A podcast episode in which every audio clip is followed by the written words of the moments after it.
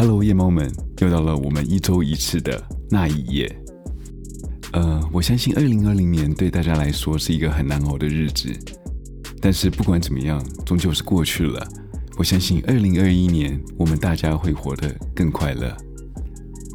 在二零二一年还有一个好消息要让你们知道，就是小人物的那一夜已经开播了。小人物的那一页跟嗯那一页是完全不同性质的，所以你们应该不会在上面听到有关任何案情的事情。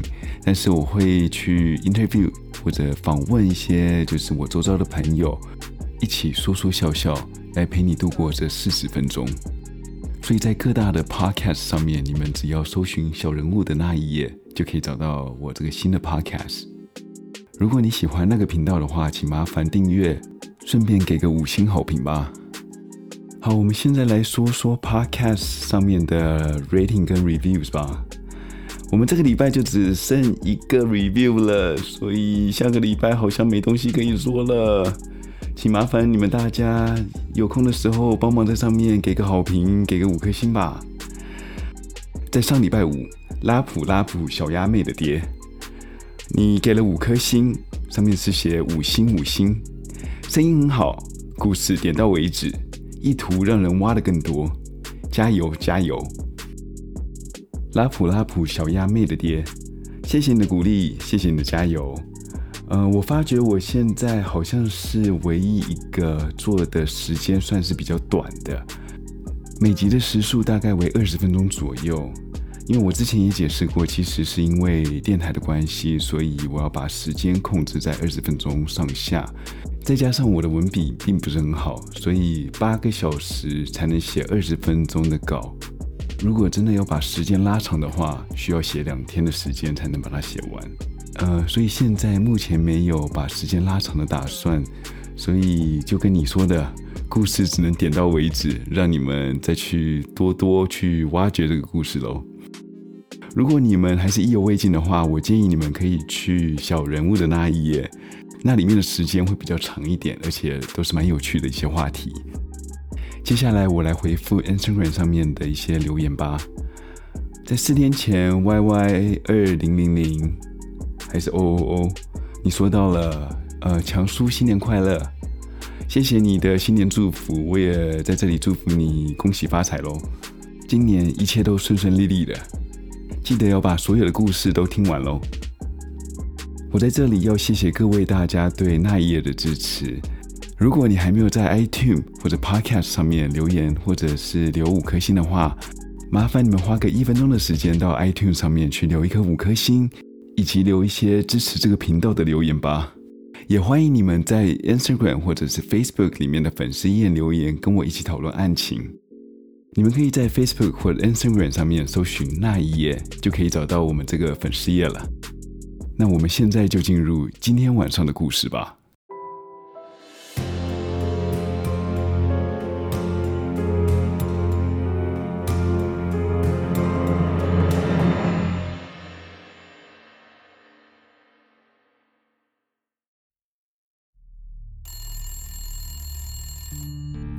在美国，种族是永远吵不完的话题。前阵子的 George Floyd，他是被警察执法过当致死的案件，导致有了 Black Lives Matter。我是很赞同种族平等的，也很赞同警察应该为他的执法过当付出代价。但是我不认为把 Floyd 当成一个种族英雄，或者是把他比喻成小马丁路德金是妥当的，毕竟他是有犯罪前科的。再加上当时他是使用伪钞被捕的，如果当时即使没有执法过当致死的话，他现在应该也是在监狱里面的。既然说到了执法过当致死的案子，那我们今天就来说一个是因为肤色的问题被处以极刑的案子。George Stinney Jr.，我们之后就简称他为 Junior 好了。他是出生于一九二九年，在 Pinewood, South Carolina。南卡罗纳州。值得一提的是，这一年也是名黑人种族平权主义领袖马丁·路德·金的出生年。在当时美国五十州，每个州都充满了种族歧视。有色人种必须做一些比较低下的工作，譬如是帮白人去做苦力活，或是帮佣等。即使你有钱像 Michael Jordan 一样，也没有办法在那时候跟白人住在同一区的。在南卡州的 Alcolu 也不例外。尽管 Stanley 他们家是帮白人的锯木厂里面做帮工，也很受到白人老板的赏识。但是他们也只能住在离白人区隔一条铁路旁的黑人公司宿舍里面。那一区是划给黑人住的，平时黑人们他们也不能离开那边去到白人区，白人们也不会想进去到那一区。这就是那时所说的 segregation 的种族隔离制度。George Jr. 他是在一个大家庭里面长大的，他有一个哥哥，一个弟弟。还有两个妹妹，他和他的兄妹们是相处的非常融洽。平常在爸爸出门工作的时候，他就会带着弟弟和妹妹们在家里附近玩。但是在一九四四年三月二十二号这一天，发生了一个非常不平常的一件事情。十一岁的 Benny June Banneker，还有七岁的 Mary Emma Thomas，这两个可爱的白人小女孩。骑着脚踏车穿过了他们爸妈平时会和他们说、提醒他们不能穿越的平交道，到了黑人区的 Alcolu 这一个他们从未到达的区域来。他们经过了 Junior 的家门口，看到了十四岁的 Junior 和他七岁的妹妹 Amy 在他们家门口玩耍着。Betty 带着 Mary 来到了 Junior 的家前面停了下来。Betty 她带着微笑看着 Junior。问道：“说，你们知道哪里可以找到 May Pops 吗？也就是百香果花吗？”Junior 他是看到 Amy，他并不知道什么是百香果花。Amy 他也是对这个词也是一知半解的。Junior 就和 Betty 讲说，他们并不知道那是什么，但是如果他们需要找花的话，可以到铁道附近，那里有一些花丛。Junior 看着他们两个推着车离开了他们家，他心里还在想说，在这个地方会很少看到有白人小朋友在这里出现。看着他们俩离开他的视线以后，他也没有再多想了，就继续和他的妹妹在门前玩耍。隔天六月二十三号星期四的早上，一家人在家里吃着早餐，这时候门外突然一阵敲门声。Junior 他的爸爸 George Senior 正在想说，怎么会那么早有人来这里敲门？他打开了门，就看到了他的白人同事正在门口。一见面就和他说，有两个白人小孩不见了，问他有没有看到。George Senior 他被问得一愣一愣的。当他回过神的时候，就说了：“我并没有看到这两个小孩子，但是等我一下，我去换件衣服，我和你们一起去找。” George Senior 就急忙的进了房间，他太太看到他急忙的模样，就问他怎么了。George Senior 他就随口回答道：“就是两个白人小女孩，昨天好像到了这里附近，但是突然不见了。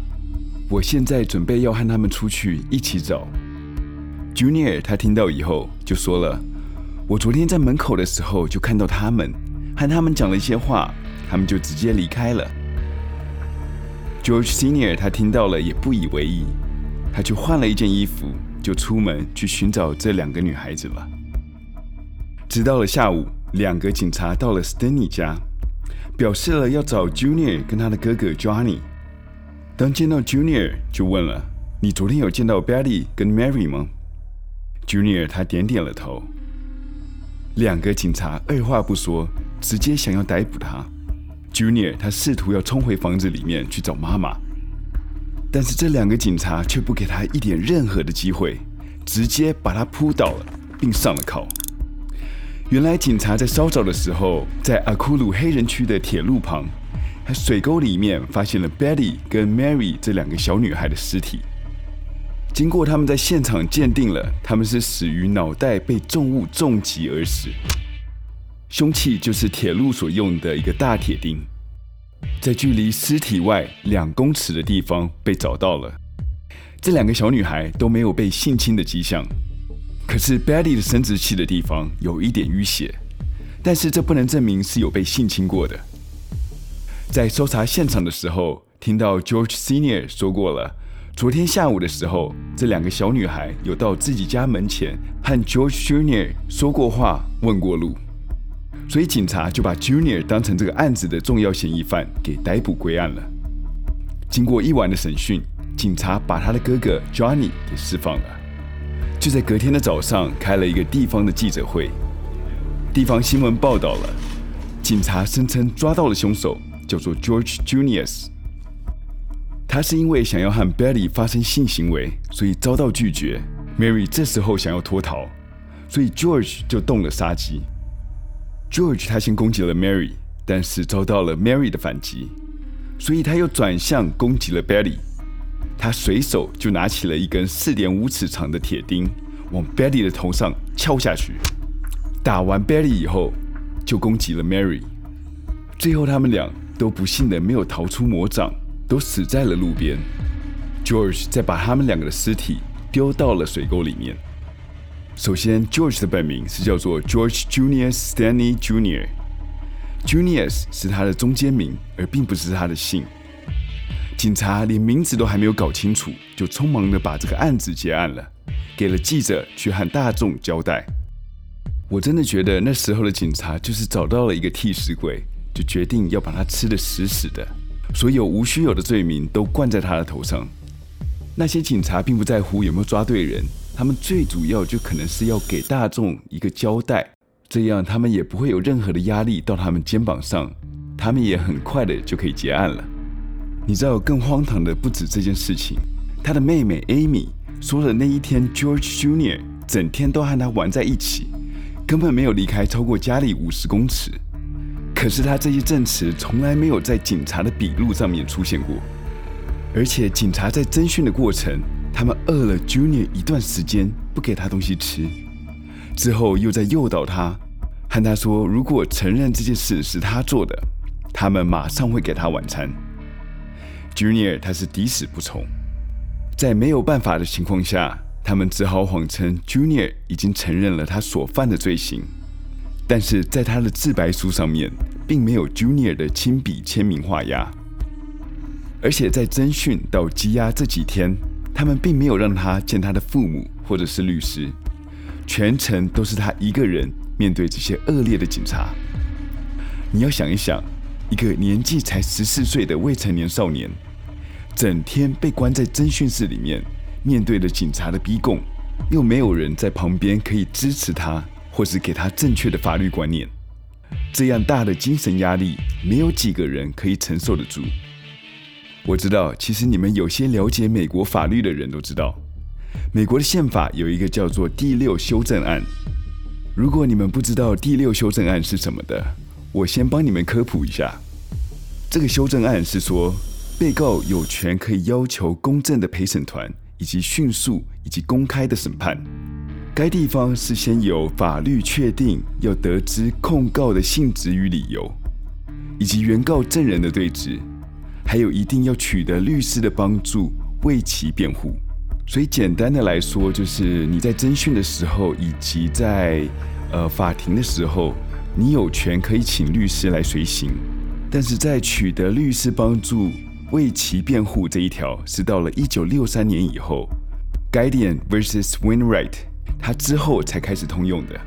所以在这之前，他们把你关进侦讯室的时候，他们可以不让你去见律师，所以这也导致了警察在整个侦讯的期间，他们不让任何人来见小 Junior，或是给他法律的支援。